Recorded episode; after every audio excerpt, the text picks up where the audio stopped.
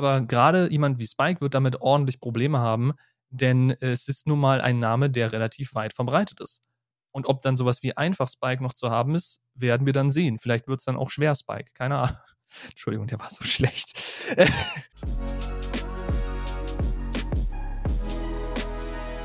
Wir haben dieses Mal nicht wirklich was vorbereitet, das ist aber auch gar nicht so schlimm, denn wir sind ein wöchentlicher Podcast und dummerweise oder guterweise ist scheinbar in der letzten Zeit einiges passiert, was wir aufarbeiten können. Das heißt, wir haben heute sechs verschiedene Themenblöcke für euch, die wir einzeln durchlaufen werden und eventuell ist ja der ein oder andere Themenblock für euch mehr oder weniger interessant. Wir hoffen, dass für jeden was dabei ist. Entsprechend werden wir da so ein bisschen drüber sprechen, was im Grunde im Monat Mai passiert ist.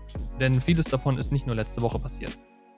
Aber ne, wir können natürlich keinen Podcast anfangen, in dem ich alleine irgendwie für ein paar Stunden ramble, denn die Endgegner funktionieren nicht alleine. Ich musste mir gerade irgendwie sehr den Kopf zerbrechen, wie ich jetzt die Tagline mit reinbringe, hat man vielleicht gemerkt. Äh, aber gut, schönen guten Abend, Spike. Ja, moin. Ich bin ein bisschen kaputt, wundert euch nicht. Es ist schön, dass wir mal wieder so einen kleinen Tech-Talk äh, haben. Horben, ja, gutes Deutsch, geht schon los. Äh, ich habe schon vorher im Vorgespräch gesagt, meine Kapazitäten für heute sind aufgebraucht. Wenn ich Mitte, ab Mitte des Streams, äh, ab Mitte des Streams, ja, super, des Podcasts anfange zu brabbeln, äh, übernimmt Pates sie ausnahmsweise solo und blendet mich dann ab und zu ein, wie ich dann da so äh, irgendwie doof sitze, damit das Ganze noch einen humoristischen Zusatzgehalt hat. Aber ich freue mich, dass wir mal wieder einen äh, Podcast haben, wo tatsächlich mal was passiert ist. Die letzten Wochen, wenn wir nicht gerade ein festes Thema hatten und wir mal so in den Podcast fahren wollten, war es ja immer so irgendwie gefühlt frühzeitiges Sommerloch. Und äh, jetzt haben sie sich gedacht, nee, jetzt machen wir mal das Sommerloch weg und äh, fangen jetzt an zu ballern. Also Spiele-Releases standen an. Darum geht es heute ausnahmsweise mal nicht. Aber es gibt ziemlich viel heute aus der Tech-Welt, was auch alles in den letzten ein, zwei Wochen einfach mal aufgeschlagen ist wo normalerweise halt die Zeit jetzt wäre, wo es so ein bisschen gediegen ist und äh, sich die Leute eigentlich eher auf die Projekte vorbereiten, die sie dann im Herbst präsentieren. Was unsere Themenbeschaffung angeht, beziehungsweise was die nächsten Folgen angeht, so können wir euch zumindest leichten Trost an die Hand geben, denn wenn ich gerade mal so in unsere Projektplanung schaue, dann stehen die nächsten drei Folgen tatsächlich schon fest. Es sind tatsächlich, wenn wir nicht noch irgendwas Gescheites dazwischen schieben, alles Gastfolgen. Das ist aber, glaube ich, nicht so schlimm, hoffe ich. Ihr könnt euch, äh, euch, genau, ihr könnt euch mal selber Feedback geben. Nein, ihr könnt uns mal bitte Feedback geben, unten in die Kommentare, was ihr überhaupt von Gastfolgen haltet, weil ich meine, meistens sind Gastfolgen bei uns ja mit irgendwelchen komplexeren Themen verbunden, über die wir nicht genug wissen, weswegen wir Gäste einladen. Wir laden selten Gäste ein aus Jux und Dollerei. Deswegen würde uns da mal, glaube ich, interessieren, was haltet ihr von Gastfolgen? Wollt ihr mehr einfach nur quasi die, die Endgegner alleine oder wollt ihr auch mal wieder so Folgen, wie wir sie heute machen werden, wo wir kein explizites Thema haben, sondern einfach über die Themenblöcke der Woche, des Monats, wie auch immer drüber gehen? Ich habe auch im, in der Vorbereitung für diese Folge, weil ja, die erfordert dummerweise auch Vorbereitung, habe ich mal überlegt, wir könnten theoretisch so ein Format für den Podcast einführen, dass wir sagen, wir machen einen monatlichen Abriss, also quasi, das ist diesen Monat passiert, Monat Mai, Monat Juni, Juli und so weiter und so fort. Da müsste man dann schauen, ob sich das lohnt, ob da überhaupt sehr viel passiert ist, aber tendenziell könnte man über sowas nachdenken. Oder, jetzt komme ich wieder, weil wir ja sagen, wir wollen halt mehr machen als nur den Podcast, dass wir halt wirklich äh, den Monatsrückblick machen und dann wirklich geballt auf 10, 15 Minuten. So Shortformat, das und das ist passiert, das halten wir davon. Also wirklich nicht so ausschweifen, wie wir das jetzt machen, sondern wirklich so News, Bam, Meinung quasi oder ob wir damit schon Erfahrung haben nächster Punkt und dann wirklich so ein, so ein Abriss. Dann hätten wir ein schönes monatliches, kurz und knackiges Video. Wäre auch vielleicht eine Idee. Ja, klar, kann man auch machen. Die Frage ist, ob man dann dafür einen eigenen Channel braucht oder ob man das auch einfach hier drauf macht. Das sind schon wieder Fragen über Fragen. Äh, ja, wie gesagt, lasst uns das gerne wissen, ob ihr daran Interesse habt. Ob ihr daran Interesse habt oder nicht. Und ich frage, ich glaube, wir haben es vor ein paar Folgen schon mal gefragt, aber ich frage es jetzt gerne nochmal. Wir haben ja erwähnt, dass wir so ein Tech-Channel planen oder so ein Review, was auch immer Channel. Wir haben immer noch keinen Namen und selbst generative KI konnte uns dabei nicht helfen, bis jetzt noch jedenfalls nicht sinnvoll. Sollte euch da irgendwas Cooles einfallen, da unten Kommentarbox. Würde mich unglaublich interessieren. Äh, in dem Moment, wo ihr die Sachen vorschlagt, tretet ihr aber auch sämtliche Rechte an diesem Namen ab. Hier an dieser Stelle bitte unterschreiben, eure Seele, Dankeschön. Denn äh, wenn wir diesen Namen benutzen, dann ist das in diesem Fall dann unserer, mit eurer Hilfe. Ihr könnt auch gerne dann irgendwie einen Credit haben, ausgedacht Name von XY in der, in der Kanalbeschreibung. Habe ich gar kein Problem mit. Aber dieser Name wäre dann unserer. Nur, dass wir das von vornherein mal festhalten. Aber gut, lass über was anderes reden, lass mit den Dingen anfangen, die wir uns aufgeschrieben haben. Und da ist Namen tatsächlich ein sehr guter äh, Stichwort, beziehungsweise ein sehr guter Übergang. Denn wie ihr vielleicht mitbekommen habt, plant Discord das Abändern der Usernames. So, warum ist das jetzt relevant? Warum interessieren sich Leute dafür? Wie ihr wisst, wenn ihr Discord benutzt, wenn ihr einen Discord-User habt, dann funktionieren die Namen so, ihr habt Anzeigename XY, Beispiel Spike, und dahinter dann die Raute mit vier Zahlen dahinter. Warum hat Discord das so gemacht? Es erlaubt Hunderten, Tausenden von Usern den gleichen Usernamen zu haben, also quasi, es gibt tausende Leute, die Spike heißen können, aber durch die Zahlen, die nach dem Namen folgen, unterscheiden sich die User-Accounts. Damit ist Discord relativ allein auf weiter Flur mit dieser Art der User-Accounts, denn äh, so ziemlich alle anderen Social-Media-Plattformen, die wir aktuell haben, machen das anders. Die haben das alle über ein Ad, in Spikes Fall jetzt, Ad einfach Spike oder in meinem Fall, wenn wir von Twitter ausgehen, Ad TV. Und das soll sich jetzt in Zukunft bei Discord ändern. Discord wird auch einen Ad-Handle einführen und euch dann einen globalen Anzeigenamen geben. Das bedeutet aber auch, dass ihr jetzt plötzlich mit sau vielen Leuten auf der Plattform, weil Discord mittlerweile echt viele User hat, dass ihr mit diesen ganzen Leuten um euren Lieblingshandle konkurrieren müsst. Im Grunde das gleiche, wie YouTube es vor einer Weile eingeführt hat, als wir die Ad-Handles bei den YouTube-Kanalen hatten, äh, Kanal, Kanälen, äh, müsst ihr jetzt mit sämtlichen Leuten auf der Plattform Discord konkurrieren, wenn ihr einen Username habt, der nicht gerade sonderlich unique ist. In meinem Fall habe ich wahrscheinlich Glück, weil Pelzviere so ein ausgedachtes Ding ist, worauf glaube ich, wenige bis jetzt noch vielleicht gekommen sind. Wenn ich danach suche, finde ich in der Regel immer nur mich. Aber gerade jemand wie Spike wird damit ordentlich Probleme haben, denn es ist nun mal ein Name, der relativ weit verbreitet ist. Und ob dann sowas wie einfach Spike noch zu haben ist, werden wir dann sehen. Vielleicht wird es dann auch schwer Spike, keine Ahnung. Entschuldigung, der war so schlecht. äh, worauf ich aber hinaus wollte, ist, dass es einerseits für Discord Sachen einfacher macht, weil es jetzt Grunde ist wie jedes andere Social Media. Du kannst jetzt einfach nach einer Person suchen und wenn du den Handle weißt, dann weißt du den Handle. Du musst dir keine vierstellige Zahl mehr merken. Wo ich mir denke, war es so schwer, sich vorher eine vierstellige Zahl zu merken? Andererseits bin ich auch in der Position, ich kenne meine eigenen vier Discord-Zahlen nicht auswendig. Das heißt, ich müsste jemandem immer quasi das rüberschicken und kopieren, weil selber habe ich es mir halt nie gemerkt, weil warum auch so viele Freundschaftsanfragen verteile ich auf Discord nicht. Es ist irgendwie nicht so relevant, wie es auf zum Beispiel Twitter relevant ist, dass du den Ad-Handle kennst. Aber ja, das wird in demnächst Soon TM auf uns zukommen. Discord ist dabei, das bereits auszurollen. Ich glaube zuerst an bekannte große Creator, hoffentlich, hoffe ich für, für Discord. Denn wenn sie das nicht machen, dann haben sie echt ein Problem, weil dann könnte sowas wie ein Mr. Beast mal eben sein Handle geklaut kriegen und dann könnte jemand mal schön als Impersonator durch die Gegend laufen und sagen, hey, guck mal, ich bin der echte Mr. Beast. Wenn du mir deine Kontodaten schickst, dann schicke ich dir 1000 Dollar. Hahaha. Ha, ha. Ist natürlich völliger Schwachsinn. Also das, das darf auf gar keinen Fall passieren. Deswegen hoffe ich, dass Discord da ein bisschen schlau rangeht an das Ganze. Wenn nicht, ja, dann get luck Discord, wenn ihr sämtliche Creator verärgert, die ihr auf eurer Plattform habt. Das wird richtig lustig. Was Discord aber auch gesagt hat, ist, dass sie mit dem mit den ältesten Kanälen quasi anfangen. Also die ältesten User-Accounts, die mit 2015 auf die Plattform gekommen sind, werden dann quasi chronologisch aufgearbeitet. Und wenn ihr zu den ersten seid, die auf der Plattform waren, dann werdet ihr wahrscheinlich soon TM eine Meldung von Discord kriegen, hey, ihr könnt jetzt hier euren Handle festlegen. Was für mich praktisch ist, weil ich bin auch aus der 2016er Welle, so wie Spike. Aber das wird ein wilder Kampf um Handles, wo wahrscheinlich die wenigsten drauf Bock haben, wie auch zumindest der Outrage auf Twitter gezeigt hat. Ah gut, hast, hast du irgendwelche, irgendwelche Meinungen, irgendwelche Feelings zu dieser ganzen Discord-Geschichte? Also ich gehe mit gemischten Gefühlen dran. Ich meine, ja, die Handles kannte man so aus Social Media nicht. Das ein, die einzige Plattform, die mit der Raute wirklich gearbeitet hat und die vier Zahlen, war halt das Battlenet. Da ist es noch. Da kenne ich meinen Handle tatsächlich auch. Ich hätte gerne den, denselben im Discord gehabt, aber das war nicht möglich. Ich denke mal, es ist eine Reaktion darauf, dass es ganz oft die Probleme gab, auch jemanden zu finden, trotz Handle. Wir hatten die äh, Situation letztens, wo wir Usernamen weitergegeben haben und nur eine Person von uns kontaktiert wurde, weil der Handle nicht gepasst hat. Ich kenne es auch umgekehrt. Viele haben mich schon gesucht auf Discord. Ich habe denen meinen Handle gegeben. Und oder auch umgekehrt, die haben mir ihren Handle gegeben und dann halt, ja, Person XY kann nicht gefunden werden. Ist dann halt ein bisschen blöd, wenn das eigene System nicht richtig funktioniert.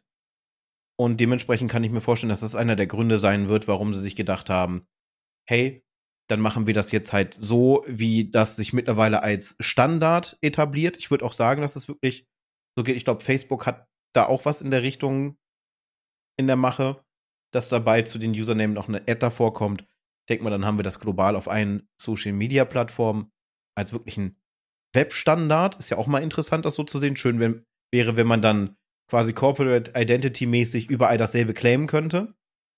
Ähm, ich kann dich, noch, äh, kann dich auf jeden Fall, was so, so Personen wie Mr. Beast und Co. angeht, ein bisschen beruhigen.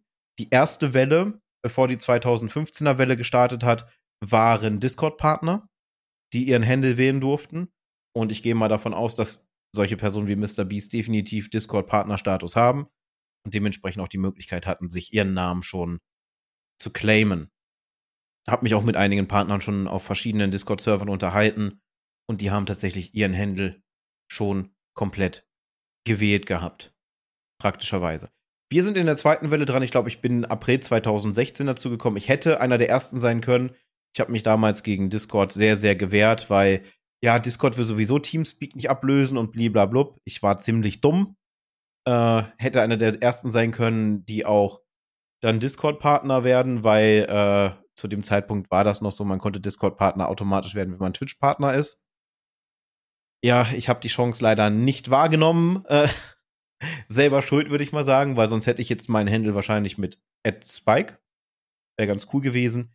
Ich vermute mal, ich werde eine Kombination kriegen aus irgendwas mit einfach Spike, mit irgendwelchen Zusatzzeichen, wenn sie die zulassen.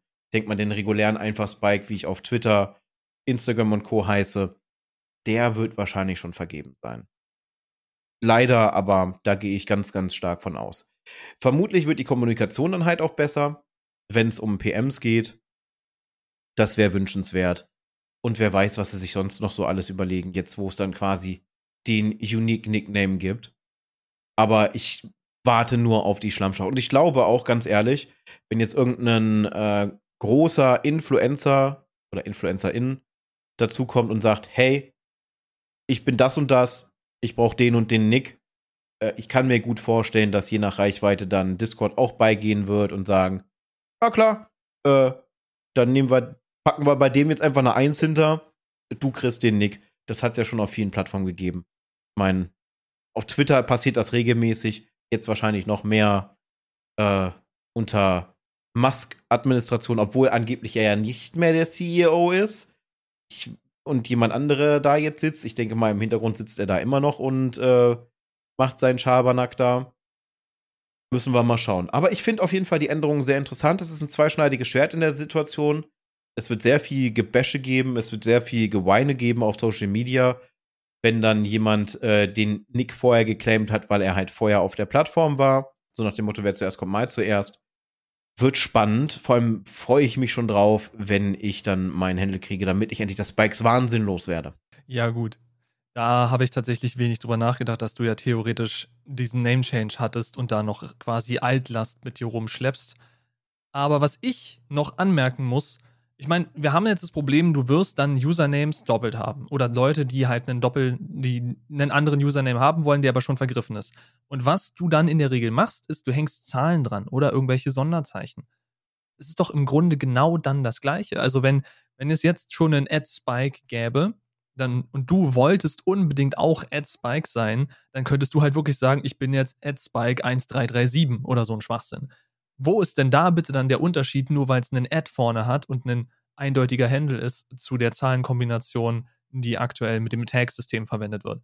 Aber gut, das sind Einwürfe, die, die kann man jetzt bringen. Da kann man mir jetzt irgendwie, keine Ahnung, Whataboutism oder sowas vorwerfen. Keine Ahnung, ob das in diesem Moment da passend ist ich finde es ein bisschen sinnfrei, dass wir jetzt unbedingt auf dieses System umsteigen müssen. Wenn es das Finden von anderen Usern verbessert, okay, können wir drüber reden. Äh, ich habe bis jetzt noch nie Probleme gehabt, irgendeinen User, dessen Handle ich hatte, zu finden. Die klickt man einfach da in die Leiste rein und bumm, dann sind die da. Warum mein User nicht gefunden werden konnte, keine Ahnung, ist mir jetzt tendenziell auch erstmal wurscht. Vielleicht hat das auch was mit meinen Privacy-Einstellungen zu tun, wer weiß. Aber ja, das soll es, glaube ich, mit dem Discord-Thema erstmal gewesen sein. Eine Anmerkung noch, ich habe gerade mal nachgeschaut in meinem Account, weil das kann man ja seit einer Weile auch sehen, wann man gejoint hat und wann man auf dem jeweiligen Server, auf dem man das anschaut, gejoint hat. Ich bin im August 2016 auf Discord beigetreten. Entsprechend denke ich mal, dass ich auch zu dieser besagten, nennen wir sie mal zweiten Welle gehören werde. Also mein Username sollte auch einigermaßen safe sein. Gut, der zweite Themenblock hat äh, weniger mit Name Changes und Plattformen zu tun, sondern wieder mal mit dem Thema KI. Und ich weiß nicht, wer von euch das äh, Meme gesehen hat, was ich über den Endgegner-Kanal auf Twitter neulich gepostet habe. Aber da habe ich ja auch so dieses, dieses Kopfschmerz-Meme gebaut, wo es dann hieß, ne, wenn, wenn Pelzi über äh, KI redet und da war der ganze He Kopf rot markiert und wegen dann sind die Kopfschmerzen besonders groß. Das wird jetzt wahrscheinlich wiederkommen, denn wir haben sogar zwei KI-Themen in dieser Pipeline. Es tut mir so unfassbar leid. Aber es ist halt nun mal das große Thema, was aktuell durchs Internet geistert. Worum geht's? Es geht um Adobe und es geht in erster Linie hauptsächlich, zumindest bei dem, was ich gesehen habe, um Photoshop. Und Adobe hat jetzt was rausgebracht, das nennt sich Adobe Firefly. Das ist deren KI-Engine, KI-Bezeichnung, was auch immer. Sucht es euch aus, deren KI-Helfer. Und den haben sie eingebaut in Photoshop. Ich glaube, er wird noch oder ist schon in Premiere Pro Einzug finden. Und noch irgendeine App. Habe ich gerade vergessen, aber ist ja auch wurscht. Die ganzen Bilder, die ich bis jetzt gesehen habe, sind tatsächlich von Photoshop. Und da geht es darum, du kannst im Grunde einfach jetzt ein Bild, irgendwas mit dem, mit dem Tool, mit dem Lasso-Tool markieren oder mit dem Markiertool auswählen. Und darunter taucht dann eine Beschreibungsbox auf. Und in dieser Beschreibungsbox kannst du es wie mit sämtlichen KI-Generierungsbilder-Tools, die es aktuell auf dem Markt gibt, machen. Du schreibst einen englischen Text rein, was möchtest du haben und Photoshop bzw. Firefly innerhalb von Photoshop erzeugt es dir. Das bedeutet, wenn ich jetzt ein Bild hätte von mir und mir gefällt mein rotes T-Shirt nicht, dann würde ich dieses T-Shirt einkreisen, kann auch richtig, richtig schlecht sein, wie ich das einkreise. Also die Markierung muss nicht gut sein, muss nicht wirklich hautanliegend sein. Und dann sage ich dieser Firefly-KI, hey, macht das T-Shirt grün. Oder tauscht das T-Shirt aus gegen einen Anzug oder so. Das geht alles. Je nachdem, wie gut die trainierten Bilder sind, logischerweise, oder wie gut die KI trainiert ist, kommen da bessere oder schlechtere Ergebnisse raus. Je schlechter die Ausgangsbildqualität, desto schlechter natürlich auch das Ergebnis, etc. pp. Aber ihr versteht, was ich meine. Also im Grunde kannst du jetzt ein Bild nehmen und es komplett ändern, ohne auch nur einen Hauch von Bildbearbeitungsskills zu haben. Weil das Einzige, was du in facto tust, ist, du wählst den Bereich des Bildes, den du ändern möchtest und beschreibst dann, was in diesem Bildbereich passieren soll. Und da hört es im Grunde nicht auf, denn du kannst auch einfach sagen, hey, mein Bild ist jetzt quasi nur der Bereich hier von meinem Kopf bis zu den Schultern. Ich möchte aber mehr auf diesem Bild haben. Das heißt, ich erweitere die Zeichenfläche innerhalb von Photoshop und muss dann nicht mal, also ich kann es natürlich, aber ich muss nicht mal in dieses Feld etwas reinfüllen, sondern ich kann das Feld einfach leer lassen. Ich drücke auf Generate und Photoshop denkt sich dann quasi, okay, hier könnte das sein, hier könnte das sein, so müsste dieser Körper logischerweise weitergehen, etc. Also ich habe, je mehr KI-Tools wir kriegen, wirklich Angst um Kreativschaffende. So blöd wie das klingt, ich habe sehr große Angst um Kreativschaffende. Also alles, was so mit Bildbearbeitung zu tun hat, wird in nächster Zeit sich gegen Adobe Firefly bewerben müssen. Und da kann es halt wirklich sein, dass dann Firmen, die ein bisschen abbauen wollen, was die Stellen angeht, dass sie dann sagen, ja, die Kreativabteilung, die brauchen wir nicht mehr zwingend. Wir geben jetzt, keine Ahnung, unserem Azubi, geben wir den Photoshop-Zugang oder das macht gar die Marketingabteilung selber. Die haben dann quasi Zugang auf das Tool, ballern da einfach rein, was wir haben wollen und dann werden wir in nächster Zeit sehr viel KI-generierte äh, Werbekampagnen sehen. Da gehe ich stark von aus. Was man Adobe oder äh, der Firma an sich halt irgendwie noch zugute schreiben muss, ist, dass sie behaupten, dass alle, das ganze Training nur auf den Adobe Stock Fotos, also die, die sie selber in ihrem Stock Shop haben, oder auf lizenziertem Material passiert ist, also Sachen, die sie dafür lizenziert haben, also kein, kein Wildgreifen nach irgendwelchen unlizenzierten Bildern und Artworks. Und in jedem KI-erweiterten oder KI-generierten Bild steht in den Metadaten drin, dass es KI generiert ist. Damit man das im Zweifel nachschauen kann, damit sowas wie mit dem Papst und sowas nicht mehr passiert. Man kann natürlich Bilder einfach immer noch von ihren Metadaten strippen, was das Ganze ad absurdum führt, aber egal. Das ist erstmal so der Ausblick auf Adobe Photoshop und ich bin super, super gespannt, wie die Kreativbranche darauf reagieren wird. Ich bin schon vor allem sehr gespannt auf die ganzen Urheberrechtsstreitigkeiten, denn ähm, umso besser KIs werden, dann müsste langsam mal geregelt werden, wo liegt jetzt das Urheberrecht. Momentan ist es so, dass das Urheberrecht niemand hat. Also ihr könnt jetzt nicht einfach sagen, hey, das habe ich produziert. Nee, jeder darf die generierten Inhalte frei verwenden. Ob euch das jetzt dann gefällt oder nicht. Und genau da sehe ich wie Pelzi die ganz, ganz große Problematik, gerade was Artists angeht. Gerade zum Beispiel Illustrator, die nichts anderes machen, als bildliche Werbekampagnen zu planen. Wie einfach ist es jetzt heutzutage dann quasi, du öffnest das Tool, du gibst deine Maß, deine Grundmaße an, was du haben willst, öffnest dann den Prompt, gibst ein, zum Beispiel, ich gehöre zur Marke XY Energy Drink, bla bla bla. Ich möchte bitte in der linken Ecke eine Dose haben mit diesem besagten Energy Drink und hinten drin eine Explosion oder sonst irgendwas. Und dann ähm, als, äh, als Schrägtext New Flavor. Und nach 10, 15 Sekunden spuckt dir Firefly dann einfach mal ein Werbeplakat aus. Ich habe ein Short-Video davon gesehen, das Ding lädt kurz noch plupp. Ich habe auch gesehen, wie jemand nur quasi, man sieht von der Position, äh, Person so den, den oberen Schulterbereich und den Kopf. Und äh, so ein bisschen Hintergrund. Und die Person hat dann angegeben, ja, mach bitte einen größeren Bildausschnitt und ich halte die Kamera in der Hand. Und das Bild sieht folgendermaßen aus ein weiter Hintergrund, wo, wo ein See zu sehen ist und Berge und allem drum und dran, weil es außen aufgenommen wurde. Und das Tool ist so weit gegangen, dass es die Arme auch so generiert hat, dass man so sehen kann, die Person hält was fest. Und man muss ganz, ganz genau hinschauen. Es gibt ein, zwei ganz, ganz kleine Bildfehler. Sonst würde man nicht entdecken, dass das KI äh, generiert ist. Und das wird, das wird noch richtig beängstigend, gerade auch äh, ne, von den Metadaten strippen wenn man dann irgendwelche Propagandabilder oder sowas machen will. Man braucht einfach nur diese blöde monatliche Lizenz und entschuldigt gerade für die Störgeräusche. Ich kann nichts dagegen machen. Hier ist gerade ein Flugzeug im Tiefflug. Ja, nice. Das müssten wir dann jetzt mit irgendwelchen Audio-KIs auch rausfiltern, was es wahrscheinlich auch bald geben wird. Ich meine, wir haben theoretisch, wenn wir uns Da Vinci Studio leisten könnten, dann hätten wir Voice Isolation und damit wäre das dann auch wieder rausgedingst. Egal.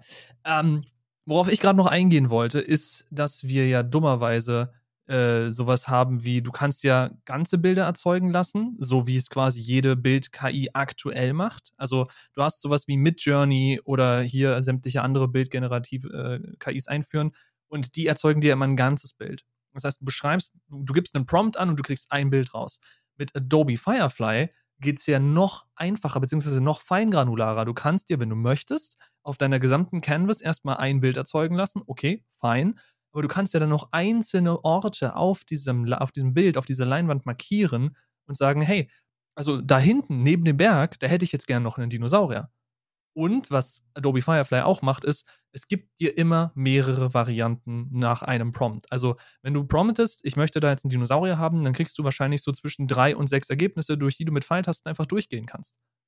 Und das sind auch einzelne Ebenen, die Adobe oben drauf legt und die richtig maskiert sind, damit es passt. Das heißt, du kannst die auch jederzeit einfach wieder rausschmeißen. Das heißt, das Ganze ist sogar noch verlustfrei. Und wer jetzt nicht genau weiß, was ich mit verlustfrei meine, es geht im Grunde nur darum, wenn du mit Bildbearbeitung äh, Dinge an einem Bild änderst, solltest du immer darauf achten, dass das Originalmaterial nicht so stark verändert wird, dass es kaputt geht, dass du nicht zum Original zurückkehren kannst. Das ist mit verlustfreiem Bearbeiten gemeint. Das heißt, im Zweifel werden Ebenen oben drauf gelegt, es werden Dinge maskiert statt ausgeschnitten etc. Also man sollte immer wieder zum Originalbild zurückkommen können, falls nötig, falls man irgendeinen Fehler macht auf dem Weg. Und das bedenkt Firefly eben. Also es werden neue Ebenen hinzugefügt, es wird maskiert, es bietet mehrere Varianten an. Ich kann, glaube ich, sogar in ein existierendes Ding reingehen und dann, also auf, auf eine existierende Generation reingehen und dann nochmal in das Promptfeld schreiben, wenn ich zum Beispiel den Dino erzeugt habe, der Dino ist grün geworden, dann muss ich das nicht nochmal löschen oder neu markieren, die, die Ebene, sondern ich klicke da rein in das Feld und sage, hey, äh, mach den Dino jetzt aber mal rot. Und dann wird er einfach umgeändert, weil das muss ja dann nur diese eine Ebene bearbeitet werden. Es ist sehr, sehr wild, um es auf Neudeutsch zu sagen. Und ich bin, wie gesagt, sehr gespannt, was da passieren wird. Denn es macht mich gerade ein bisschen traurig, dass ich mein Pferd auf äh, Affinity gesetzt habe. Ich habe vergessen, wie die Firma heißt. Das kann ich gerade mal eben nebenbei nachschauen. Aber die sind einerseits wesentlich günstiger, logischerweise, weil sie eben nicht Adobe sind. Andererseits darf ich bei denen wahrscheinlich auf solche Feature-Sets ordentlich warten. Unternehmen heißt Serif übrigens, habe ich gerade mal nachgeschaut.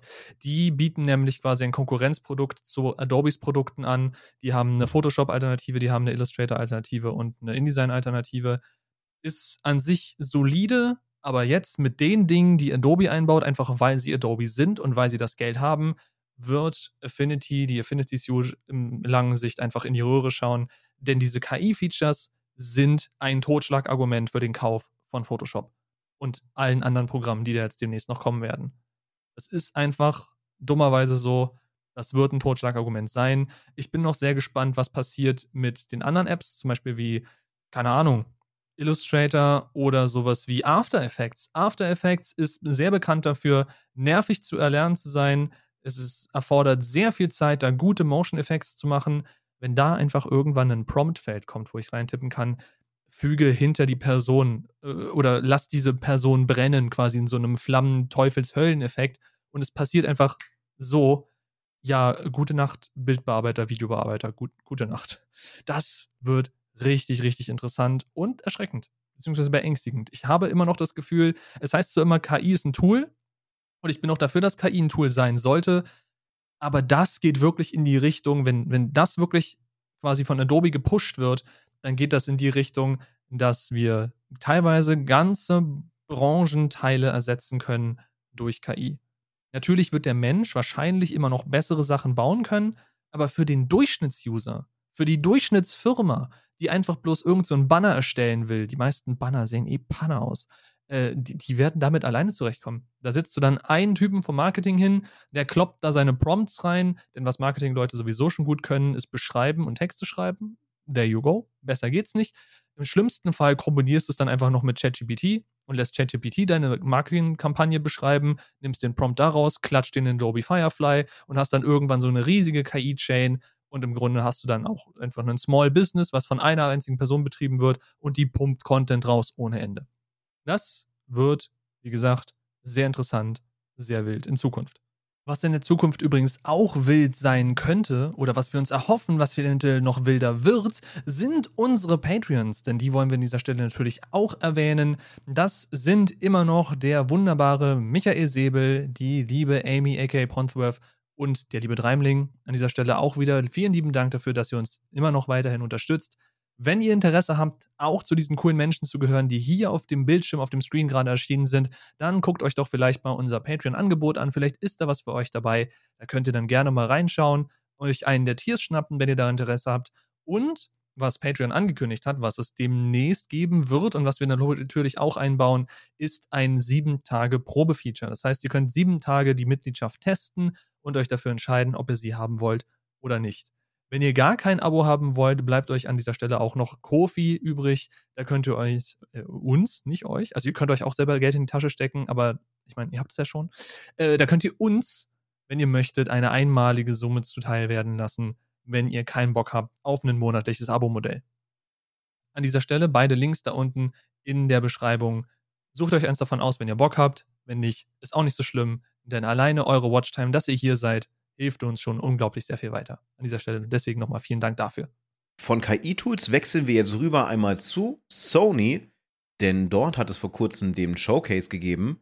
Ich konnte mir bisher noch nicht anschauen, deswegen dürfte euch gleich Patsy eine kurze Zusammenfassung der Spiele geben. Ich habe auf jeden Fall schon ein paar Titel äh, gesehen, die mich sehr interessieren. Ein paar haben mir gefehlt und dementsprechend es wird auf jeden Fall sehr, sehr voll. Ich habe mir mal eine ganz kurze Übersicht angeschaut. So Titel, auf die ich mich zum Beispiel freue, ist äh, Cat Quest, wobei ich nicht verstehe, warum jetzt da auch wieder das Piratenthema kommen muss. Aber hey, äh, Piraten finden viele Leute cool. Ich nur leider nicht. Aber schauen wir mal. Auf jeden Fall mächtig. Auf ein Spiel werde ich wahrscheinlich gleich noch mal gezielt kommen, aber erstmal darf Patsy dann so eine kleine Einleitung geben, denn er hat sich die Showcase anschauen können. Ja, ich habe mir das Ding komplett gegeben von vorne bis hinten. Mein Problem ist, dass Sony hier den Microsoft-Weg gegangen ist, den ich nicht mag, wenn es darum geht, neue Showcases, neue Spiele vorzustellen. Denn ich weiß nicht, wer von euch auf der, was die letzte E3? Ist ja auch egal. Wer von euch schon mal so eine Microsoft-Präsentation beziehungsweise so eine Xbox-Präsentation gesehen hat, denn die meisten davon laufen ab World Premiere und dann wird irgendein Trailer gezeigt und dann äh, Exclusive Gameplay First in the World und das halt ganze Zeit Trailer, Trailer, Trailer, Trailer, Trailer, Trailer, Trailer, ohne Ende, hintereinander weg, ohne Verschnaufpause. Gar kein Freund von, weil ich ein bisschen mehr diesen Keynote-Aspekt mag, wenn halt zwischendurch jemand auf die Bühne kommt, ein bisschen was erzählt zu einem Spiel, eventuell holt man sogar einen Entwickler beziehungsweise einen CEO, was auch immer, von irgendeinem Studio mit ran und die erzählen ein bisschen über den Entwicklungsprozess. Sowas finde ich mal ganz nett, weil es ein bisschen intimer ist. Sony hat jetzt an dieser Stelle einfach diesen Microsoft Approach gewählt und die sind wirklich durchexerziert, einen Trailer nach dem anderen. Wahrscheinlich hätte sonst auch die Zeit nicht gereicht für all das, was sie gezeigt haben was war es denn, was die gezeigt haben? Unter anderem Spider-Man 2, wo wir mit Miles und mit Peter durch New York schwingen dürfen. Diesmal wahrscheinlich sogar ein bisschen mehr als nur Manhattan selber, weil die Karte sah größer aus. Und scheinbar gibt es eine kleine Änderung, denn der Spidey Peter wird, wie es aussah, also was heißt, wie es aussah, äh, äh, ist mit dem Symbionten verbunden. Das heißt, wir werden einen, einen ähm, Symbionten Peter Parker haben, schwarzer Anzug mit sämtlichen Symbiose-Fähigkeiten. Und Miles wird auch einen Upgrade kriegen für seine Schockfähigkeiten. Denn die Blitze sind teilweise jetzt blau statt gelb. Was mir tatsächlich als erstes aufgefallen. Ich wurde dafür im Discord ausgebuht, weil ich da gesagt habe, hey, die Fähigkeiten sind jetzt anders. Weil mir das erst vorgehalten wurde von wegen, ja, du meckerst ja nur rum, weil Dinge anders sind. Nein, nein, es ist wirklich spielerelevant, dass die Blitze anders aussehen. Miles wird scheinbar mehr Fähigkeiten bekommen. Was beide auch bekommen haben, sind so Gleitanzüge. Das heißt, man kann es nicht nur schwingen, sondern auch rasant durch Häuserschluchten gleiten. Das sah ziemlich cool aus. Da freue ich mich auch sehr drauf. Spider-Man mit eins der Games, die ich auf der PlayStation 4 verschlungen habe. Beide Teile, alle DLCs. Deswegen mit eins meiner Highlights von Showcase. Auch, glaube ich, mit eins der letzten Spiele, die gezeigt wurden. Ansonsten so Sachen wie äh, Metal Gear Solid 3 Snake Eater Remake. Das interessiert mich null, gar nicht. Deswegen darf Spike da gleich gerne was zu sagen. Äh, wir können noch kurz ein bisschen rüberbrushen. Assassin's Creed Mirage, gut, war schon lange angekündigt. Wir wissen, was uns da erwartet. Es geht weg von der Open World hin wieder zu den quasi Anfängen von Assassin's Creed, mehr in die Richtung von Teil 1. Hat auch sehr viel gleiche Anmuten mit Teil 1. Äh, spielt, glaube ich, auch sogar auch in Jerusalem, wenn ich mich nicht irre in Bagdad. Na gut, fast. ist, ja fast das Gleiche. Äh, nee, aber das wird dann wegen sehr stark wieder in Richtung des ersten Teils gehen. Und da habe ich tatsächlich große Lust drauf. Es wurde noch was vorgestellt, das nennt sich Project Q. Im Grunde hat äh, die PlayStation jetzt eine eigene Switch. Das heißt, ihr könnt mit, mit einem Handheld Dinge streamen von eurer PS5 auf diesen Handheld was mir das jetzt bringen soll, weiß ich nicht. Äh, für mich hat das null Appeal, weil es wirklich auch nur funktioniert, wenn ihr in Reichweite im gleichen Netzwerk wie die PlayStation seid. Es ist also kein To-Go-Handheld, es ist kein, äh, gut, im Grunde fällt es in die gleiche Sparte wie das Steam Deck, nur dass die PlayStation dafür an sein muss, wenn ich das richtig verstanden habe, weil es von der Konsole gestreamt wird. Also es ist nicht mal sowas wie das Steam Deck, dass es ein eigener PC ist mit einem eigenen Steam-Install und so weiter, sondern es ist ja wirklich einfach nur ein Streaming-Device und da sehe ich den Appeal nicht so ganz. Äh, es wurde auch noch Alan Wake 2 angekündigt und ich glaube, auch da hat Spike sehr viel Meinung zu. Deswegen darf er da gleich zu äh, reden. Aber die anderen Spiele, die jetzt hier nur so in einer kleinen Liste stehen, kann ich mal ganz schnell rüberfliegen, denn es sind ein paar ähm, Fair Games, was auch immer das ist, weiß ich nicht mehr, kann ich euch nicht mehr so sagen. Helldivers 2, Immortals äh, of Aveum, Ghost Runner 2, was recht, relativ cool aussah. Ich habe Ghost Runner 1 gespielt, war ein relativ cooler Titel, sehr schnell. Uh, Phantom Blade Zero, The Talos Principle 2 soll ein Rätselgame sein, relativ cool. Uh, Sword of the Sea, Cat Quest, Pirates of the Caribbean. Finde ich lustig. Uh, Foam Stars, was im Grunde einfach bloß ist wie dieser komische, äh, ja, wie, wie hieß nochmal, dieser Tintenshooter auf der Nintendo Switch. Hab den Namen gerade vergessen, aber im Grunde sieht es eins zu eins so aus. Plucky Squire, Teardown ist im Grunde ein Spiel, was schon lange auf PC gab, was jetzt auf die PS5 kommt. Neva, Towers of Agashba, Final Fantasy 16 hat einen Trailer bekommen. Revenant Hill, Gran Blue Fantasy Reeling, Street Fighter 6, Ultros, Tower of Fantasy, Dragon's Dogma 2, Five Nights at Freddy, Help Wanted 2, Resident Evil 4 im PS2 VR-Modus. Also das könnte richtig, richtig interessant werden. Sah auf jeden Fall sehr überwältigend aus. Arizona Sunshine 2, auch ein VR-Titel, so ein Zombie-Ding. Äh, Crossfire Sierra Squad, auch ein VR-Titel. Synapse, VR-Titel. Beat Saber kommt für die PlayStation, also logischerweise auch VR. Marathon ist ein neues Spiel von Bungie. Äh, Destiny 2 bekommt ein äh, neues DLC, ein neues Chapter, wie auch immer ihr es nennen wollt. Gran Turismo kriegt einen Film. Warum auch immer. Und äh, das war's, glaube ich. Concorde äh, Multiplayer-Shooter von Firewalk Studios. I don't know. Aber also im Grunde, das war jetzt der Schnelldurchlauf für diese ganzen Zwischendurch-Dinger, die nicht wirklich große Beachtung gefunden haben. Aber ich glaube, Spike hat sehr viel, zumindest ist er gerade freulich auf dem Stuhl hin und her gewippt, sehr viel zu sagen zu Metal Gear 3 und zu äh, Alan Wake 2. Deswegen, bitteschön. Ja, also ich freue mich zumindest sehr auf das Remake von Metal Gear Solid 3. Ich habe die Version damals auf der PS3 oder PS2, ich weiß das gar nicht mehr, gespielt und hatte damit so meine Probleme. Und ich denke mal, wer Phantom Pain gespielt hat, wird mit dem Spiel seine helle Freude haben. Wenn es ein vollwertiges Remake ist, wird es auch die Story um ein großes Stück erweitern. Ich weiß gar nicht mehr, chronologisch spielt, glaube ich, Metal Gear Solid 3 Snake Eater nach Phantom Pain, auch wenn das Ding Metal Gear Solid 5 heißt. Es gibt tatsächlich eine feste Chronologie nach Jahren. Und ich bin sehr gespannt, ob sie auch die anderen Spiele rausbringen werden. Ich freue mich auf jeden Fall wieder auf richtig schöne Stealth-Action mit Snake, gegen Snake, über Snake, unter Snake, wie auch immer. Ähm, wer so die Geschichte von Metal Gear so ein bisschen verfolgt hat, wird wissen, dass es halt nicht nur einen Snake gibt, sondern es sind ein paar mehr und die stehen mal gut oder schlecht zueinander. Äh, an die komplette Story von 3 kann ich mich nicht erinnern. Ich habe das Spiel nicht abschließen können, weil ich irgendwie Glück mit Discs habe und ab einem gewissen Punkt die Dinger bei mir nicht mehr funktionieren, obwohl ich halt wirklich sehr, sehr gut mit den Teilen umgehe. Aber ich habe das meiste halt gebraucht bekommen und dementsprechend sind schon Schäden drauf. Bin ich auf jeden Fall sehr gespannt, wie sie es umsetzen werden, ob sie eher so im, im alten Stil bleiben, wie das war mit dieser Top-Down-View, oder ob sie wirklich in diesen Shoulder-View-Bereich gehen, wie sie es schon mit Phantom Pain gemacht haben. Und ein Spiel, auf das ich mich seit Jahren freue, Alan Wake 2. Wer Alan Wake ge gespielt hat, weiß, wie es geendet hat. Und dieses Ende ist alles andere als zufriedenstellend. Alan findet aufgrund seiner, seiner Studien und seiner Bücher auch in den verschiedensten. Wie heißt das? Wie wird nochmal das Studio ausgesprochen? Ich vergesse den Namen immer wieder. Vom Remedy? Studio. Die, genau, Remedy, Dankeschön.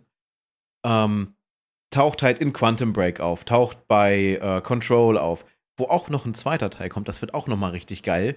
Auf jeden Fall geht es wieder nach Bright Falls und man spielt interessanterweise, so was ich aus dem den Trailer habe ich mir so ein bisschen angeschaut, man spielt nicht Alan Wake, sondern man spielt eine Polizistin, die eine Mordserie aufdecken soll, die wohl sehr, sehr gut da drin ist, solche Sachen zu machen. Und die wird nach Bright Falls geschickt und äh, merkt dann, hm, ist irgendwas ganz komisch. Hier passieren komische Sachen. Denn äh, Alan ist ein Schreiber und äh, er macht auch genau das. Er ist ein Autor und schreibt. Er will sich freischreiben. Das geht aus dem Trailer hervor. Dementsprechend passieren dann wieder Dinge. Weil wir haben ja festgestellt, was er schreibt, passiert in einer abstrusen Art und Weise. Das war ja das Kernelement. Ich empfehle auf jeden Fall wenn ihr Alan Wake 2 spielen wollt, da die Stories aufeinander aufbauen, spielt unbedingt den ersten Teil, auch wenn er mitunter nicht gut gealtert ist. Oder lest euch oder schaut euch wenigstens eine Zusammenfassung an. Das wird auf jeden Fall, glaube ich, ein richtig, richtig starker Titel. Wir haben ja schon gesehen, was sie machen. Control war halt ein richtig gutes Beispiel, wie, wie abgespaced das Ganze gehen kann. Ich bin sehr, sehr gespannt, wie Alan Wake 2 wird. Und Destiny freue ich mich drauf. Ein Charakter, einer der Gründe, warum ich damals aufgehört habe zu spielen. ist wieder da. Wir wissen aber nicht, wo sie sind. Ich habe den Trailer gesehen und als ich die Stimme gehört habe, lief es mir tatsächlich kalt den Rücken runter. Das habe ich sehr, sehr selten bei Spielen. Dementsprechend heißt es für mich demnächst nochmal Destiny 2 runterladen, die ganzen DLCs nachholen. Die Story hat sich sowieso im Laufe der Zeit immer verändert. Das ist halt bei Games as a Service so, dass die Welt sich weiterentwickelt. Man kriegt dann zwar eine Zusammenfassung, was passiert ist, aber man hat nicht mehr den, diesen Retro-Startpunkt, sondern man ist quasi schon mitten im Geschehen. Freue ich mich drauf. Vielleicht finde ich auch ein paar äh, Leute, mit denen man das zusammen im Stream spielen kann, dass man dann mal ausnahmsweise abendliche Streams macht, dass man dann mit einer Vierergruppe dann halt wirklich die Story nochmal erlebt, die die ganzen Raids macht, die Shadow Raids und allem drum und dran und halt mal wirklich einen Deep Dive in das Game macht. Das hatte ich zuletzt bei Destiny 1, da freue ich mich richtig drauf. Worauf ich mich auch freue, ist natürlich Final Fantasy 16. Aber da werde ich wohl wahrscheinlich noch drauf warten müssen, bis ich in den Genuss komme, weil das wird so ein Titel sein. Den möchte ich auf der Konsole spielen, weil mein PC dann wahrscheinlich ex trotzdem explodiert, trotz der Hardware, wenn ich das Ding versuche zu streamen. weil, äh, wenn man sich mittlerweile Specs anschaut von Spielen, es geht wieder ins absolut utopische. Ich habe schon Spiele gesehen, die dann kamen. Mindestvoraussetzung GTX 4080. Empfohlene Grafikkarte GTX 4090. Und du denkst dir dann, klar, ich habe auch das Geld, mir eine Grafikkarte zu kaufen, die teurer ist als mein PC zusammen. Ja, dementsprechend ist Konsole halt weiterhin die beste Alternative. Und das Schöne ist ja, seit ähm, sie neue Mittel und Wege gefunden haben, an ihre Halbleiter und so einen Käse ranzukommen, findet man die Konsolen jetzt wieder regelmäßig im Laden. Wir waren letztens äh, unterwegs und haben uns Tears of the Kingdom geholt und äh, sind dann an ungefähr 40 PS5 und äh, ungefähr nochmal dieselbe Zahl Xbox Series X vorbeigelaufen. Die S hat man ja hinterhergeschmissen bekommen, die war ja nie ausverkauft, aber die X zu bekommen war fast noch schwieriger als an die PS5 ranzukommen. Und jetzt sind beide dauerhaft in Stock und das ist halt richtig gut. Kosten leider nur immer noch ein halbes Vermögen, ne? wie die neuen Konsolen nun mal so sind. Ich meine, ich habe für die, die man in diesem Shot nicht sieht, weil ich reingezoomt bin, aber ich habe für das Ding stolze 700 irgendwas hinlegen dürfen, weil ich die als Bundle kaufen musste. Es ging nicht anders. Das war so eine Aktion und ich habe mir so einen Bot quasi aufs Handy geladen, der mich immer informiert: hey, hier ist eine äh, PlayStation on sale, on sale, on sale. Ich habe dafür mein Sparkonto geplündert aber ich bin jetzt immerhin dann stolzer Besitzer einer PlayStation und stolzer Besitzer von Gran Turismo 7 oder so, was ich nicht spiele, weil es halt einfach ein Renngame ist, was mich so null interessiert. Das heißt, sollte irgendwer da draußen sein, der Gran Turismo 7 haben will, äh, ja, könnt ihr euch melden, könnt ihr für einen Freundschaftspreis haben. Ich brauch's nicht. Ähm, aber darum soll es nicht gehen. Ich habe euch gewarnt, es gibt noch ein KI-Thema auf dieser Liste und da muss ich euch jetzt kurz durchprügeln, weil es mich interessiert und alle Windows 11-Nutzer von euch könnte es auch interessieren. Ich gurk hier immer noch auf Windows 10 rum. Einerseits, weil OBS, glaube ich, offiziell noch nicht bestätigt hat, dass Windows 10 äh, Windows 11, Entschuldigung, zu 100% kompatibel und unterstützt ist. Deswegen werde ich da einerseits warten. Andererseits sagt mir mein PC auch, dass er nicht Windows 11 kompatibel ist. Da ist irgendwas mit den Chip-Dingen, was auch immer. Äh, aber ich habe gehört, das kriege ich umgebaut und umgesetzt. Also nicht so schlimm. Sollte jemand von euch aber schon Windows 11 haben und an KI-Dingen interessiert sein, dann ist diese News für euch. Windows führt Copilot ein. Und die Programmierer unter euch werden das schon verstehen bzw. kennen. Windows Copilot bzw. GitHub Copilot, und GitHub gehört ja mittlerweile Microsoft, ist ein KI-Assistent, der ihm dabei hilft, Dinge zu tun. Im Falle von GitHub Copilot hilft es dabei, Code zu schreiben. Im Falle von Windows Copilot hilft es euch einfach dabei, im Grunde all das zu machen, was eine generative Text-KI von vornherein schon macht. Beantwortet Fragen, äh, gibt euch Texte, fasst Texte auf Websites oder in Apps zusammen, kann eure Mails schreiben, kann aber auch, weil es jetzt direkt in Windows lebt, es kann eure Einstellungen verändern, wenn ihr das möchtet. Also wenn ihr zum Beispiel sagt, hey, ähm, was ist das Beispiel, was sie gebracht haben?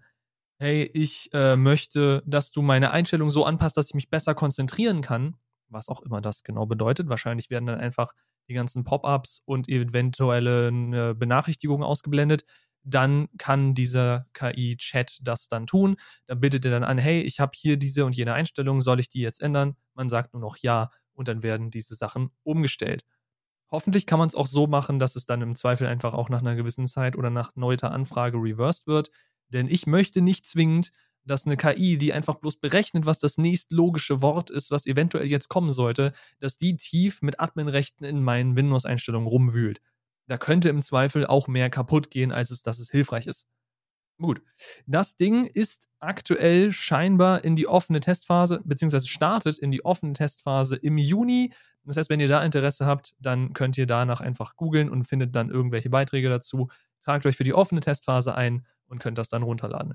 Das Ding lebt aktuell dann oder ist geplant, dann unten in eurer Taskleiste zu sein oder wo auch immer ihr unter Windows 11 eure Taskleiste hinschmeißt und ist dann quasi aufrufbar, wie es der Bing-Chat aktuell schon im Edge-Browser ist und funktioniert dann im Grunde genau gleich. Nur eben mit Systemzugriff und im besten Fall mit besseren Antworten. Denn was ich sagen muss, und da weiß ich nicht, wie es euch geht, wie tief ihr in diesem ganzen KI-Thema drin seid, aber mich hat dieser Bing-Chat bis jetzt nur enttäuscht. Also wirklich, alle Antworten, die mir das Ding gegeben hat, waren absolut zum Wegschmeißen im Grunde. Es war absolut grottig. Deswegen sehe ich mich jedes Mal wieder zurück zu ChatGPT wandern, obwohl im Grunde beides OpenAI ist. Unter beidem steckt OpenAI. Du hast auf der einen Seite ChatGPT, was direkt OpenAI gehört, und auf der anderen Seite hast du Microsoft Bing Chat, der quasi auch nur das darunterliegende GPT-4 nutzt oder nutzen sollte, in der Theorie. Was es in Wahrheit macht, keine Ahnung, aber die Antworten sind jedes Mal Mist. Hoffen wir einfach mal, dass Windows da in diesem Fall sich nicht quasi Mist ins System reinbaut, und dann im Zweifel halt einfach eure Partition zerschießt oder irgendwelche Files für euch löscht. Denn das wäre ja mit unter der Worst Outcome Possible. Ich bleibe gespannt. Ich werde es leider nicht testen können, weil wie gesagt, Boy, der kleine Boy hier, den ihr glaube ich in diesem Shot auch nicht seht, der ist einerseits nicht kompatibel für Windows 11, andererseits aus Gründen des Streamings werde ich mir Windows 11 höchstens dann erst installieren, wenn von Seiten OBS wirklich gesagt wird, hey, wir sind zu 100% safe, wir funktionieren auf Windows 11, alles, was ihr haben wollt, funktioniert. Und wenn die ganzen Plugins, die ich für OBS nutze, wenn die dann auch auf Windows 11 funktionieren, weil vorher zerschießt es mir sonst mein gesamtes System, beziehungsweise mein ganzes Streaming-Setup und da habe ich wenig Bock drauf, ob ihr es glaubt oder nicht. Aber gut. Äh, Spike, hast du noch irgendwelche Meinungen, die du zu dem KI-Tool von Windows loswerden willst oder ist es dir herzlich egal? Also ich habe tatsächlich mal ganz kurz Zugriff gehabt auf Bing und habe das auch ausprobiert und äh, es war absolute Grütze und ich habe das Gefühl, dass das das KI-interne System, ich denke mal, sie werden es irgendwann in Cortana einbetten, weil es einfach Sinn macht. Dann läuft das Ganze auch über, über Voice Commands und allem drum und dran. Ich weiß es nicht. Also, für mich ist es nicht wirklich von Interesse. Erstmal habe ich kein Windows 11, weil meine Programme, die ich nutze, halt nicht unter Windows 11 funktionieren.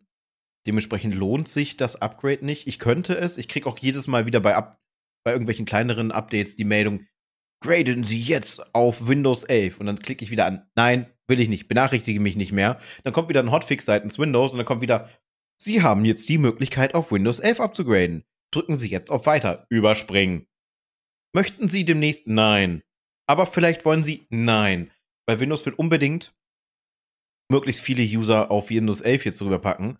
Dabei sind äh, viele Studios mit ihren Programmen noch gar nicht so weit, dass sie halt auf Windows 11 100% kompatibel laufen. Unter anderem OBS warnt noch davor. Ich weiß von ein paar Menschen, die sind schon gewechselt auf Windows 11 und da läuft es rudimentär. Aber für mich ist das keine Option. Und ich denke mal, ich nutze ChatGPT ab und zu, wenn ich irgendwelche Formulierungen brauche oder Änderungen. Aber sonst ist das KI-Thema gerade unter Windows für mich kein Thema. Von interessanten News rund um KI gehen wir für heute mal komplett weg von KI, hoffe ich zumindest. Und wir wechseln zu einem weniger erfreulichen Thema. Und zwar Netflix hat seine Drohung wahrgemacht. Mit dem Stand des 24.05. ist das Account-Sharing auch in Deutschland mehr oder weniger verboten. Und es gibt jetzt die Zusatzoption, dass sich quasi eine weitere Person des Haushaltes rein mieten kann in ein bestehendes Abonnement für 5 Euro, wenn ich das hier richtig lese. Und ähm, man hat noch keine Ahnung, was passiert, wenn man sich nicht dran hält. Aber warum macht Netflix das? Vorher haben sie immer geworben mit, hey, teil doch deinen Account, damit möglichst viele Netflix schauen können. Das Problem ist, Netflix geht bei und bemisst den Erfolg eines Produktes, also zum Beispiel eines Films, einer Serie, nicht daran, wie die Streamings sind von den Filmen, sondern wie viele neue Abonnements sie mit einer Serie oder mit einem Film gewinnen können. Da stagnieren sie mittlerweile, logischerweise, weil irgendwann hat eigentlich so gesehen jeder einen Netflix-Account. Und dementsprechend gehen sie jetzt gegen das Account-Sharing vor. Man soll sich also einkaufen in das Abonnement, nochmal richtig Geld oben drauf packen. Und das werden natürlich die wenigsten Menschen einsehen. Fies wäre es, wenn es pro Person im Haushalt wäre. Und das ist genau der Wunsch. Also theoretisch, in ähm, dem Falle hier, müssten wir theoretisch ein Account-Sharing haben zwischen mir, weil ich einen Hauptaccount habe, momentan auf Eis, und Franzi, weil sie ja ihre eigenen Sachen da auch gucken müsste. Sehen wir aber nicht ein. Bei uns heißt es dementsprechend, bei bei Netflix. Wir warten einfach darauf, bis bestimmte Serien, die jetzt keine Netflix Originals sind, es tut mir dann leid um die Originals, weil ein paar gute dazwischen, ähm, warten wir dann halt, bis die Filme oder Serien auf anderen Plattformen zur Verfügung stehen, wie zum Beispiel Prime oder Apple oder was es da sonst alles gibt. Es gibt ja genug mittlerweile an Streaming-Plattformen, die weiterhin halt auch damit werben mit, jo, mach doch einfach mal, ne, gibst du deinem besten Freund Zugang und alles ist easy. Habt da zusammen Spaß, ist doch super. Aber Netflix versucht halt weiterhin absolute Gewinnmaximierung zu machen und äh, denkt gar nicht drüber nach, dass sie damit jede Menge Kunden verprellen können. Ich meine, in den Testländern sind die Abos massiv rückläufig gewesen, wo sie es getestet haben. Und gerade jetzt EU und die USA wird das wahrscheinlich einen riesigen, riesigen Backlash geben. Und ich weiß noch nicht mal, ob ich noch mal auf die Idee komme, überhaupt ein Netflix-Abo abzuschließen, weil die Dinger werden ja auch immer teurer, wenn du eine gewisse Qualität schauen möchtest. Ja, das sowieso. Also bei uns wird es auch heißen, bei bei Netflix. Ich bin gerade nur noch dabei, die letzten zwei Staffeln von einer leider Netflix-exklusiven Serie durchzuschauen. Und danach ist das Abo auch weg. Denn darauf haben wir definitiv keinen Bock. Das Ding ist, äh, meine Mutter wollte weiterhin Netflix behalten, hat sich dementsprechend einen neuen Account für sich selber erstellt. Okay, ihre Sache. Aber ich werde mit ihr in Zukunft logischerweise mein Passwort nicht mehr scheren können. Und für uns heißt es an dieser Stelle dann wirklich auch Bye bye Netflix. Deswegen, ich weiß noch nicht ganz, wie schlau sie mit diesem Move fahren, ob sie in Zukunft das Angebot gut genug halten können, um neue User ranzuziehen, nachdem sie wahrscheinlich eine ganze Menge User verlieren werden. Denn diese werden sich dann wahrscheinlich entweder auf andere Plattformen stürzen, die einerseits sagen, ja, teile doch dein Passwort, andererseits wesentlich günstiger sind. Wenn man sich das Angebot, das jährliche von Disney Plus zum Beispiel anschaut, das ist im Vergleich lächerlich günstig gegenüber Netflix oder du hast es gerade schon erwähnt, Prime Video, wo man ja neben Prime Video auch noch die ganzen anderen Angebote kriegt, die da mit reinspielen. Das ergibt einfach wesentlich mehr Sinn. Wie gut jetzt der zum Beispiel der Streamingdienst von Apple ist, kann ich nicht sagen. Ich besitze ihn zwar, ich habe ihn aber noch nie benutzt. Wir besitzen ihn auch quasi nur, weil das für uns am logischsten war, dieses Apple-Gesamtpaket zu besorgen. Und da ist der halt mit drin. Die haben auch Exklusivserie und all so ein Bums. Habe ich noch nie reingeschaut. I don't know. I don't care. Aber ja, Netflix-Shareverbot ist da und wird wahrscheinlich in eine sehr üble Kerbe schlagen und Netflix dazu bringen, sehr viele Abos zu verlieren. Aber hey, Riesenkonzern, deren Entscheidung kann uns tatsächlich letztendlich herzlich egal sein. Wir müssen bloß daraus hoffen, dass äh, das Klischee weiterhin besteht, dass Netflix-Katalog so langweilig ist, dass man nichts daraus vermissen wird. Denn das ist das, womit Netflix sich quasi seit Jahren schon konfrontiert sieht, dass viele User darüber klagen, dass deren Katalog an Serien und Filmen einfach viel zu uninteressant ist, um da jetzt aktuell noch Abos abzuschließen. Denn sehr viel davon fällt eben mittlerweile zum Beispiel in Disney-Sparte. Die ganzen Marvel-Filme landen da drin, die ganzen Disney-Filme landen logischerweise da drin, alles, was noch mit dazugehört. Entsprechend ein Disney Plus-Abo ergibt aktuell wesentlich mehr Sinn als ein Netflix-Abo, gerade weil es einerseits günstiger ist, andererseits mehr Auswahl bietet und sie sagen, hey, teile doch dein Passwort mit wem du willst. Gut. Äh, ich weiß nicht, ob es im Schnitt aufgefallen ist, aber wir hatten diese Folge relativ viele Internetaussetzer. Ich hoffe, ich habe es einigermaßen gut hinbekommen, das zu kaschieren. Falls nicht, Entschuldigung an dieser Stelle, können wir leider nichts für. Da ist die Technik, wir sind quasi so gesehen der Technik ausgeliefert, das ist höhere Gewalt. Deswegen weiß ich gar nicht, wie viel Zeit wir eigentlich auf dem Timer haben. Unser aktueller Timer hier an dieser Stelle sagt, wir sind über eine Stunde rüber. Dem glaube ich aber nicht. Und deswegen werde ich euch jetzt noch mit einem allerletzten Thema auf die Nerven gehen, wo ich nicht weiß, ob das überhaupt euren Geschmack trifft. Aber ich möchte drüber reden, weil es irgendwo interessant ist. Und das ist die anstehende Worldwide Developers Conference, kurz WWDC von Apple, die in Kürze stattfindet. Und zwar dem 5. Juni. Und da werde ich definitiv reinschauen, denn einerseits bin ich dummerweise hardcore in dem Apple-Ökosystem gefangen. Ich besitze relativ viele Geräte davon. Und ich finde es immer interessant, was sie so an neuen Features rausbringen. Denn an dieser Stelle geht es bei der WWDC, es ist eine Entwicklerkonferenz. Es geht hauptsächlich um Software, nicht um Hardware. Und da bin ich gespannt, was es jetzt mit dem neuesten Betriebssystem auf sich haben wird. Ich habe mir auch vor einer Weile die Google I.O. angesehen. Das ist quasi das Äquivalent zur WWDC, nur eben von Google. Und da ging es hauptsächlich, und deswegen habe ich so ein bisschen schmunzeln müssen, als Spike meinte, wir reden hoffentlich jetzt das letzte Mal über KI in dieser Folge. Bei Google ging es komplett nur um KI. Alles, was in dieser Google I.O. vorgestellt wurde, war KI hier, KI da, Google Bart, was ja ChatGPT von Google ist, ähm, oder sowas wie, ja, du hast ein Bild leicht falsch geschossen, markier doch einfach dieses Objekt, was in dem Beispiel von Google war, einfach eine, eine Parkbank, wo ein Kind drauf saß mit ganz vielen farbigen Ballons und dieses Kind wurde gehighlightet, rübergezogen in die Mitte und diese KI von Google hat im Grunde einfach nur das Bild quasi weiter generiert, wie es denn hätte aussehen müssen. Also richtig wilder Stuff, der da auf Seiten Google beziehungsweise auf Seiten von Android passiert. Deswegen bin ich sehr gespannt, wie es aussieht mit Apple, ob sie auch auf den KI-Zug aufspringen. Theoretisch müssen sie es, sie kommen nicht drum herum, sonst fallen sie komplett hinten runter. Oder ob sie wirklich einfach sagen, ja, also wisst ihr noch, dieses Augmented Reality, dieses Virtual Reality, das, was irgendwie ihr noch nie wirklich cool fandet, das pushen wir jetzt richtig. Das ist das, worauf wir uns konzentrieren müssen. Das wird der nice neue Shit im Internet und komplett an diesem ganzen KI-Zug vorbeispringen. Das wäre erstaunlich. Ich meine, Apple ist bekannt dafür mittlerweile, Sachen sehr spät zu adaptieren.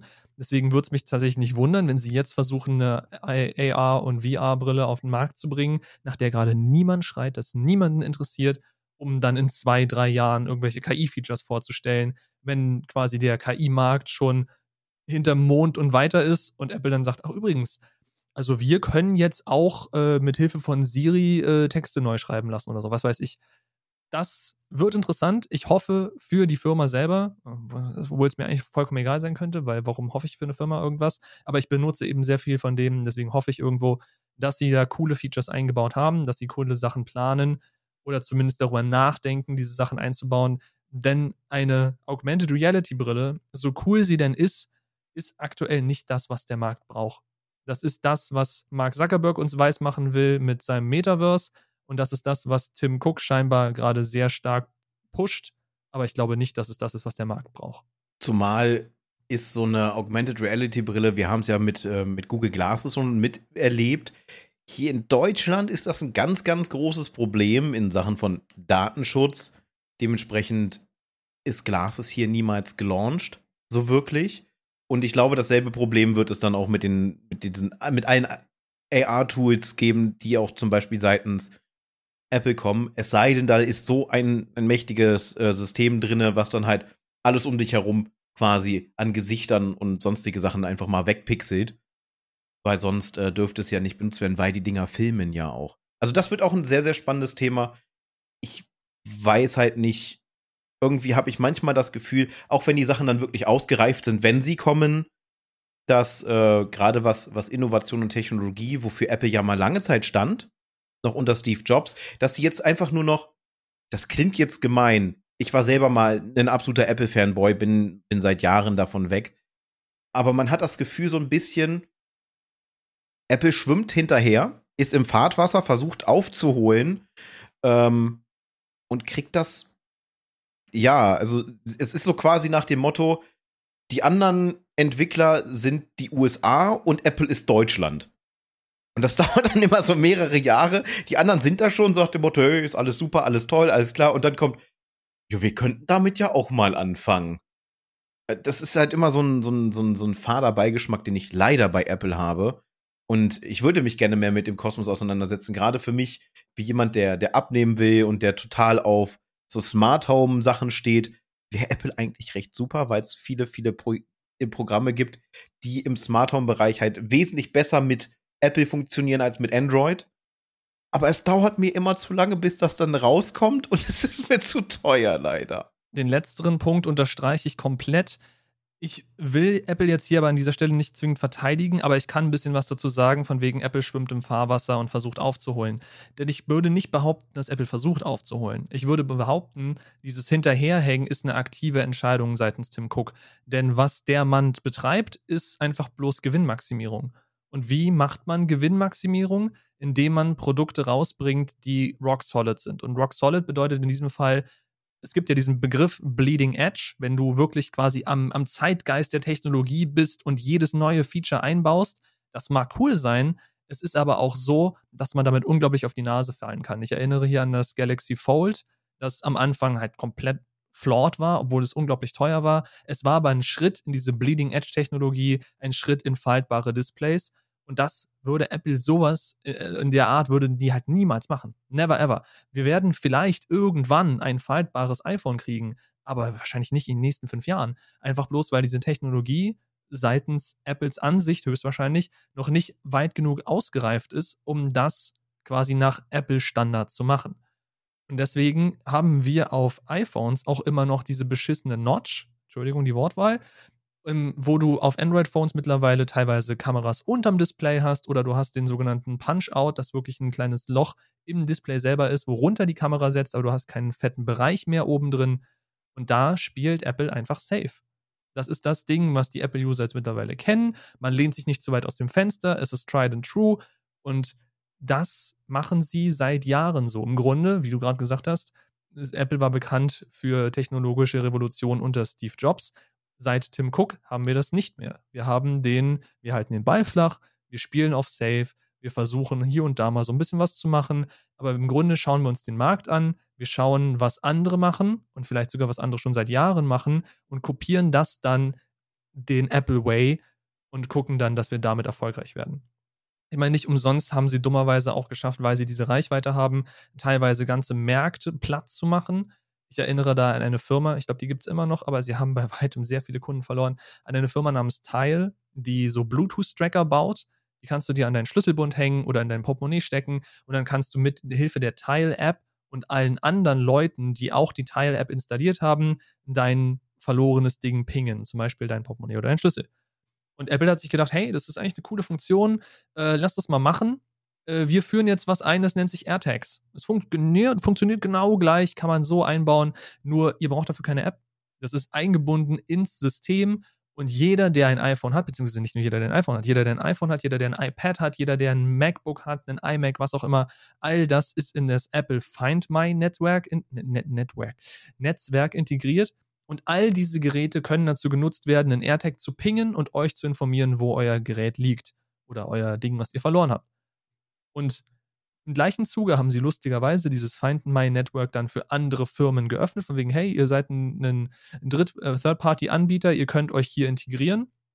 Und da haben jetzt so Firmen wie Tile zwei Möglichkeiten. Entweder sie sagen, nein, möchten wir nicht, dann verlieren sie eine unglaublich große Customer Base, weil äh, Leute werden sich im Zweifel einfach AirTags kaufen, weil sie auf der Apple-Seite sind, gerade ihr neuestes iPhone geshoppt haben, sich denken, ach, ja, so ein AirTag dazu wäre noch ganz nice.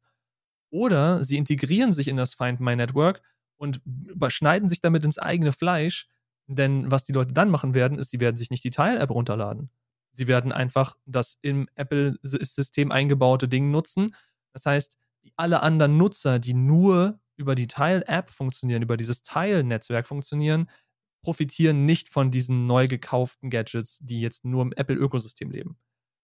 Deswegen, ich, ich glaube, ich glaube, da steckt Kalkül hinter, zu warten, bis Sachen quasi branchenreif, marktreif sind, bis sie von der Masse akzeptiert sind und dann zu sagen, jo, das ist cool, das ist angekommen, Leute haben das akzeptiert, jetzt machen wir es auf den Apple, auf den Apple-Weg und dann werden wir damit stinkreich, weil die Leute sagen, haha, das kenne ich schon, das ist nicht befremdlich, das kann ich sofort nutzen und sofort verstehen, weil ich habe es da, da, da und da schon gesehen.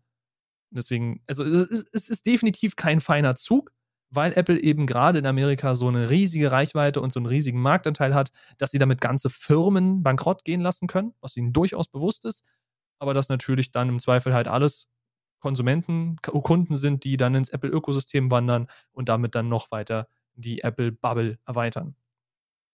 Deswegen, ich behaupte, da steckt Kalkül hinter. Äh, nerven tut es mich trotzdem, weil ich coole Sachen auf Seiten von Android sehe oder jetzt quasi, wie ich äh, gerade erwähnt habe, bei der Google I.O. mit coolen KI-Features und ich halt befürchte, dass ich bei der WWDC, wenn ich sie mir anschauen werde am 5. Juni, dass ich da wenig in diese Richtung sehen werde, sondern sehr viel das alte bewährte von wegen, hey, wir haben hier leichte Änderungen an unserem UI und hier habt ihr eine VR-Brille, die niemand interessiert. Und äh, KI, ja, haben wir noch nie gehört. Siri bleibt so dumm, wie es bis jetzt ist. Das ist so meine Befürchtung. Aber es würde in den Apple Way reinpassen, dieses ganze KI-Thema erstmal auszubaten, auszuwarten und dann im Zweifel in so zwei, drei Jahren da äh, erst reinzuschreiten. Ob das dann gut wird oder nicht, who knows.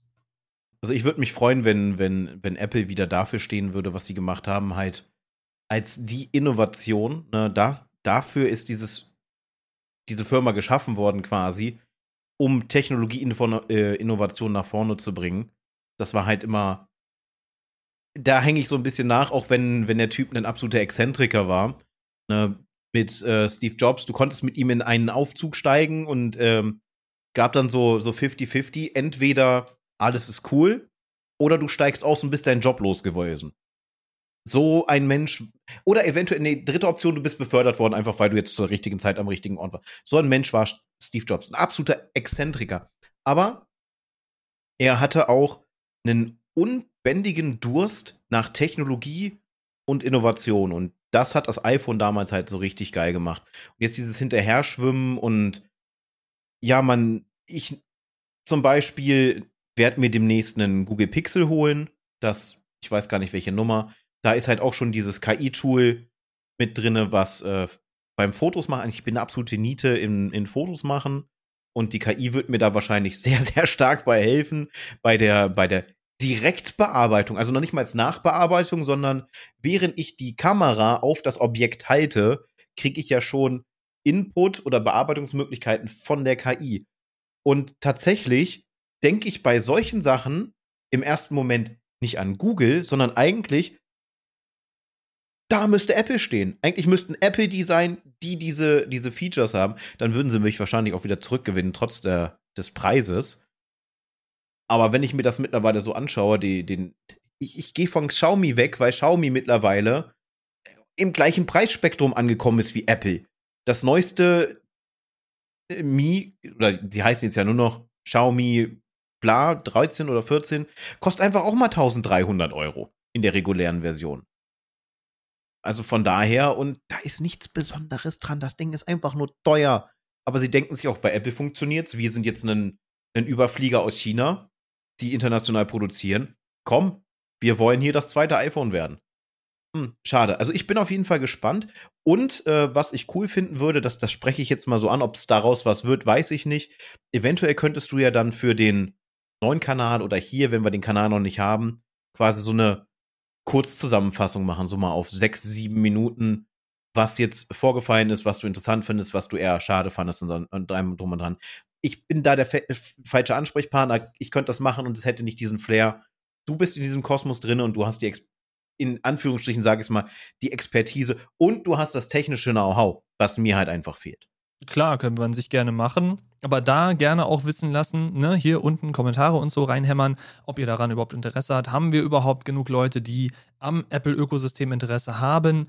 Und wenn ihr zu den Leuten gehört, die daran Interesse haben, ob ihr nicht einfach die WWDC selber schaut, äh, ja, wie gesagt, lasst es mich wissen. Ich habe gar kein Problem damit, darüber zu reden. Ich könnte wahrscheinlich damit eine ganze Folge füllen, aber dann weiß ich auch, dass unsere Video-Retention dann quasi direkt nach dem Intro so einen Steilflug nach unten macht.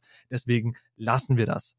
Ich hoffe aber, dass euch diese Folge nicht so gelangweilt hat, dass die Retention sich gehalten hat. Ich hoffe, diese quasi Monats-Wochenabriss hat einiges für euch parat gehabt, einiges, was euch irgendwie noch dabei gehabt hat, äh, diese Folge durchzuschauen.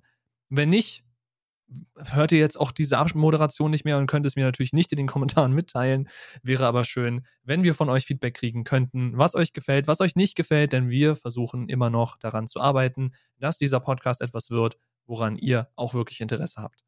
Soll ja nicht einfach nur unser wöchentliches Date sein, wo wir miteinander sprechen über irgendwelche Themen, sondern es ist dafür gedacht, dass wir euch so ein bisschen unterhalten, ein bisschen informieren, dieses klassische Infotainment äh, über verschiedenste Themen und dieses Mal war es eben quasi Technik der letzten Woche, des letzten Monats und das, was aktuell so passiert. Aber ich habe so gesehen zu dieser Folge nichts mehr großartig zu sagen, außer dass es mir Spaß gemacht hat, mal wieder so eine dieser Folgen zu machen, denn wir hatten in letzter Zeit jetzt wirklich sehr viel quasi Einzelthemen, Sachen, wir hatten sehr viele Gastfolgen. Es werden, wie ich am Anfang der Folge erwähnt habe, auch demnächst wieder noch ein paar Gastfolgen kommen, die auch sehr themenzentriert sind. Einfach bloß, weil es sich angeboten hat, weil ich so ein paar Leute angeschrieben habe. Und das ja, würde euch jetzt demnächst erwarten. Wenn ihr Bock habt, wie gesagt, lasst es uns wissen, dann schieben wir auch noch mehr von dieser Art Folgen rein. Oder, oder vielleicht auch tatsächlich mal wieder so ein völliges Uralt-Ding, was wir seit Ewigkeiten nicht gemacht haben, wo wir einfach frei Schnauze aus dem Bauch heraus über das reden, was uns gerade beschäftigt, was aktuell passiert. Bei uns passiert tendenziell nie so viel, das ist das große Problem, aber darüber könnten wir auch mal wieder eine Folge machen. Aber liegt alles in eurer Hand, lasst es uns gerne wissen. Ich habe nichts mehr zu erzählen, deswegen übergebe ich Spike die letzten Worte. Ja, ich hoffe, es ist trotz der Internetprobleme meinerseits eine für euch interessante Folge gewesen und vor allem informative Folge. Hat sehr viel Spaß gemacht, mal wieder so einen leichten Dive in die Tech-Welt zu machen. Gerade dadurch, dass ich nicht viel mitbekomme, bin ich jetzt auch mehr oder weniger auf dem aktuellen Stand. Daher war das auch sehr, sehr schön. Wenn ihr Ideen, Anregungen, Feedback, Kritik oder sonst irgendwas habt, entert gerne bei uns Social Media. Wir sind eigentlich auf jeder gängigen Plattform vertreten. Und wenn ich die technischen Probleme gelöst kriege, haben wir auch bald endlich auf unserer Homepage ein Contact Form, was ihr mit mehreren Bereichen dann auch ansprechen könnt. Also ihr habt dann auch wirklich die, ein Dropdown-Menü, wo ihr wählen könnt, Kritik oder Bewerbung für die Sendung und hast du nicht gesehen. Vielleicht auch, ne, wenn ihr den einen oder anderen Auftrag für uns zu vergeben habt und ihr möchtet Modalitäten klären, einem drum und dran. Wird es alles auf der Homepage geben wenn das Plugin für das Contact Form endlich aufhören würde zu zicken. Es soll dem nächsten Update kommen und ich hoffe, dann läuft alles. Ansonsten hat es mir trotz der Internetprobleme sehr viel Spaß gemacht. Wenn ihr mehr solcher Folgen wollt oder wenn ihr mal so eine absolute Retro-Folge haben wollt, wo wir einfach drauf loslabern, wenn wir absolut keinen Plan haben, was irgendwie passiert ist und wir uns von Thema zu Thema hangeln und dabei sehr viel ausschweifen, lasst uns das auch gerne wissen. Und ansonsten war das die 76. Folge des Endgegner Podcast und wir sehen uns nächste Woche an derselben Stelle wieder. Haut rein, wir sind raus. Bis zum nächsten Mal.